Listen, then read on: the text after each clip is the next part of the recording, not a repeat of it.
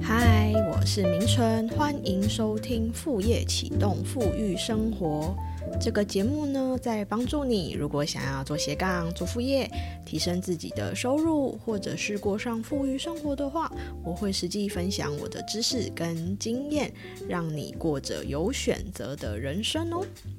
好，那我们今天要来聊一聊的主题是呢，呃，关于斜杠创业跟全职创业。好，其实这个主题呢，也是跟上一集的节目有一点关联了。就上一集的节目呢，我有提到说有一个前辈牵线来跟我咨询的一位朋友，他问了我很多的问题。好，那他有问到一个问题呢，我觉得可以延伸出来，在我们今天的节目去讨论。嗯，他问的问题是说，他想要做线上课程嘛？那他现在就是他原本也有在一些其他地方讲课，他就是先把其他的地方的讲课就先暂停了，想要专心的做线上课程。好，那我觉得这个他的问题的话，他这个情形的话，这每一个人的习惯不同嘛，我觉得，呃，他这样子他会觉得说。他好像一次只能专心做好一件事情，我觉得这没有不好，好就每一个人的选择啦。好，那我今天想要借由他问的这个问题来延伸讨论的，就是我们今天标题所说的全职创业的想法很危险。好，呃，这这个题目就跟刚刚那个。呃，来咨询的这个朋友，他的问题比较不相干，但是我想要延伸讨论的，好，就是说现在很多人他可能会觉得说，嗯，我不想要再上班了，我有自己想做的事情啊，好，那我就来全职创业吧。那最常听到的，可能比如说做电商吧，前几年哈会觉得说，嗯，现在做电商很发达，我也想要做电商，或者是做一些其他的创业，好。呃，觉得某一个产品很有商机，好，那我就投入去卖这个产品。好，那我自己个人啦，哈，我个人其实是不太建议全职创业的。好，为什么不太建议全职创业呢？当然有几个原因，那我也会分享我实际的例子。好，第一个原因是说，好，假设如果你想要全职创业，那你应该是要准备一些钱嘛。就我刚刚讲，如果譬如说你要做电商，那你得先去进货吧，好，你总不会是买空卖空吧？买空卖空，那可能是代购，哈，那那那可能就跟电商不太一样。或者说你看到某一个商品很有商机，那你可能要有一笔钱去，譬如说把它的这个产品买下来，或是把这个代理权给拿下来，对不对？或者是说呢，你想要开一个店，你想要开一家餐厅，好。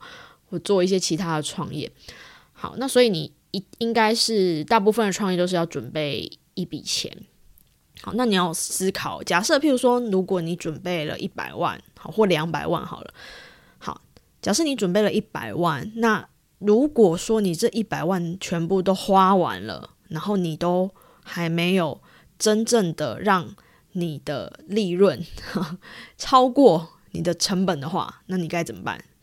如果你这一百万就这么烧完了怎么办？哎，你们不要觉得说，哎，老师一百万很多哎，你不要去小看说创业这件事情。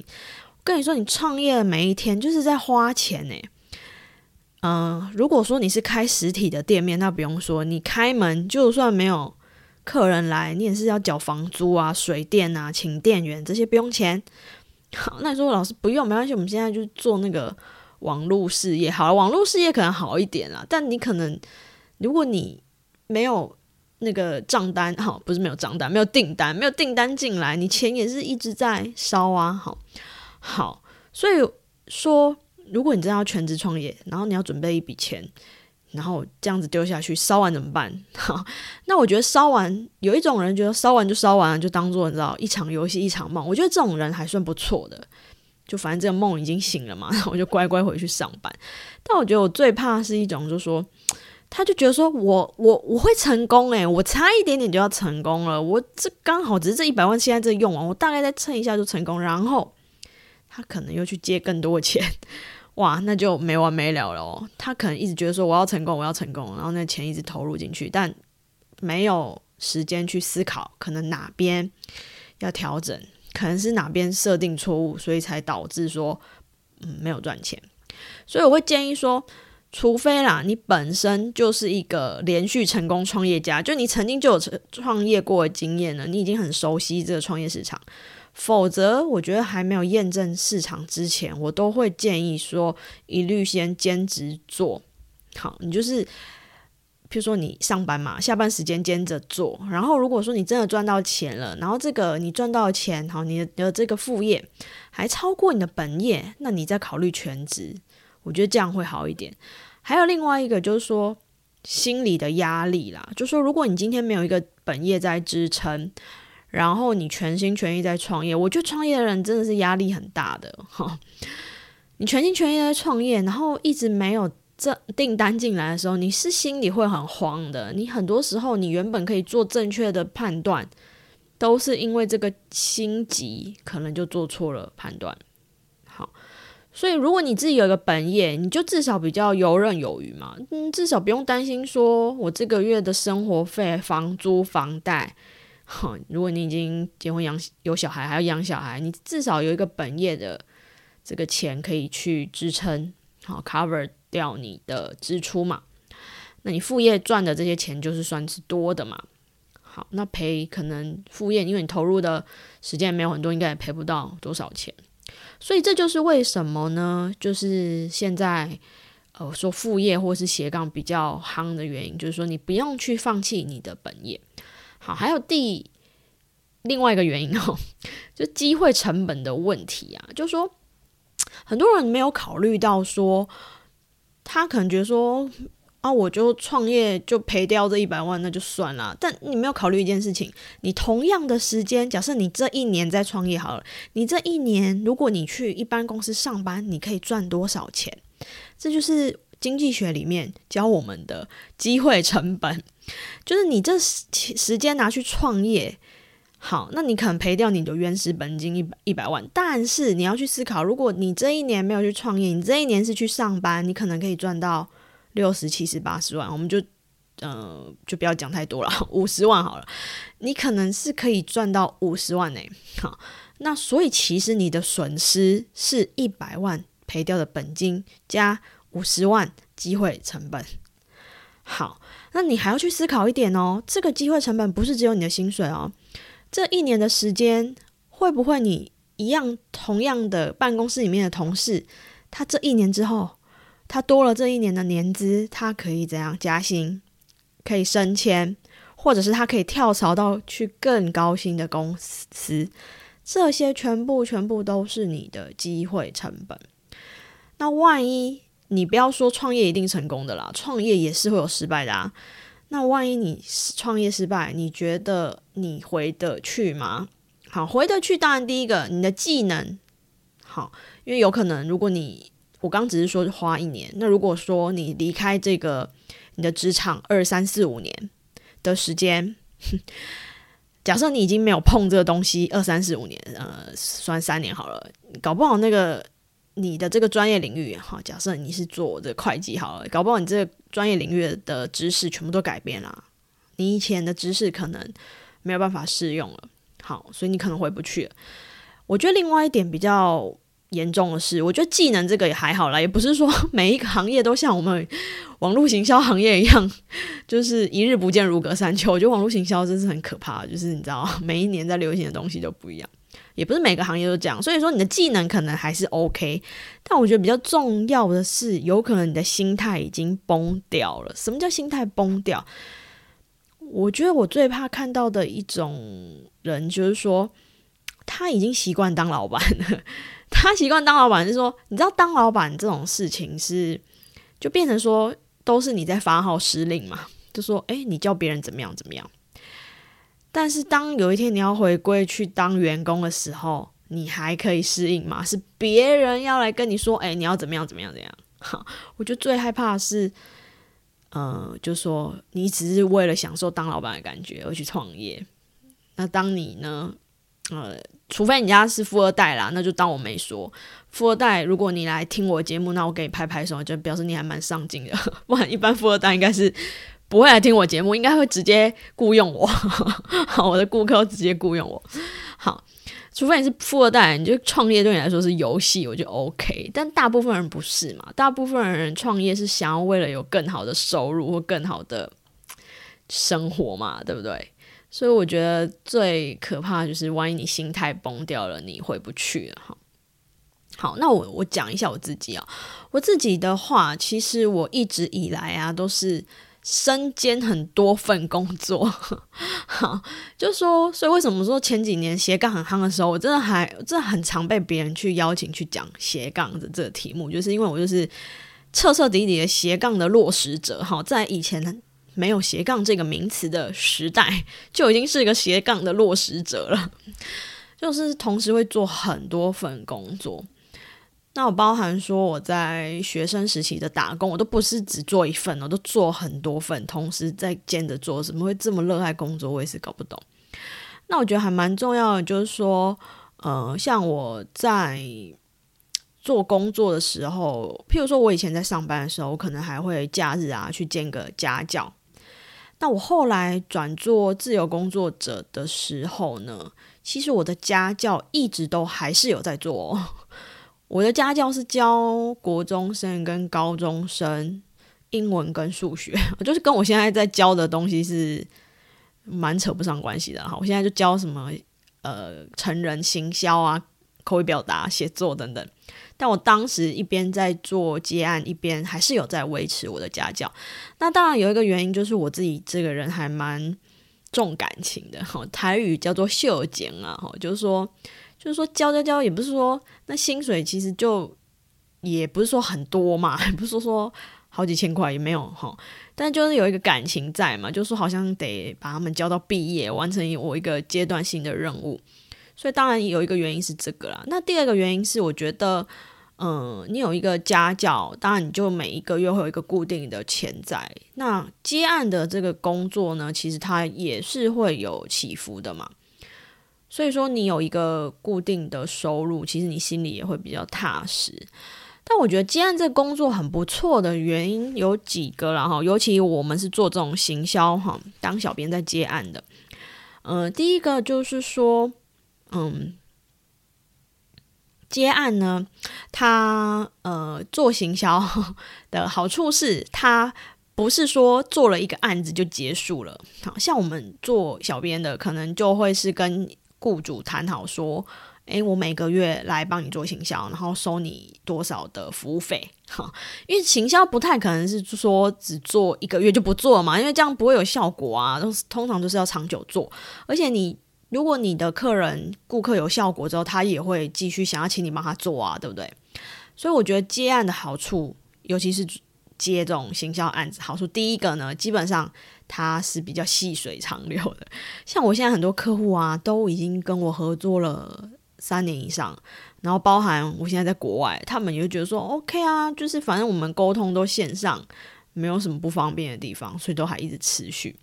我都很常都开玩笑说，客户那边的那个窗口，因为你知道他们那就是客户的窗口，他就是像一般上班族一样，他们会离职嘛，会有新的员工。客户那边的窗口都已经不知道换过几轮了，我那但是我还在。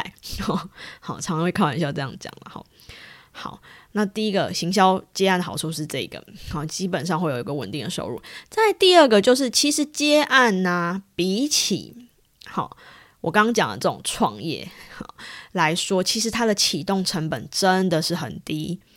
对我来说，我只要有一台笔电，我就可以工作了。所以说，买笔电要多少钱？可能现在四五万，好一点的四五万就可以了。那你付出的只是你的时间而已，好不不太像我刚刚要讲的，说你可能要做电商，或是你要做代理，或是你要开店，你都要投入一笔蛮大笔的初始资金。如果你不是曾经创过那相关的业的人，失败的几率是很高。但我觉得接案的好处是呢，嗯，做这种服务型的知识资讯服务型的这种创业的好处是，它的初始启动成本并不会很高。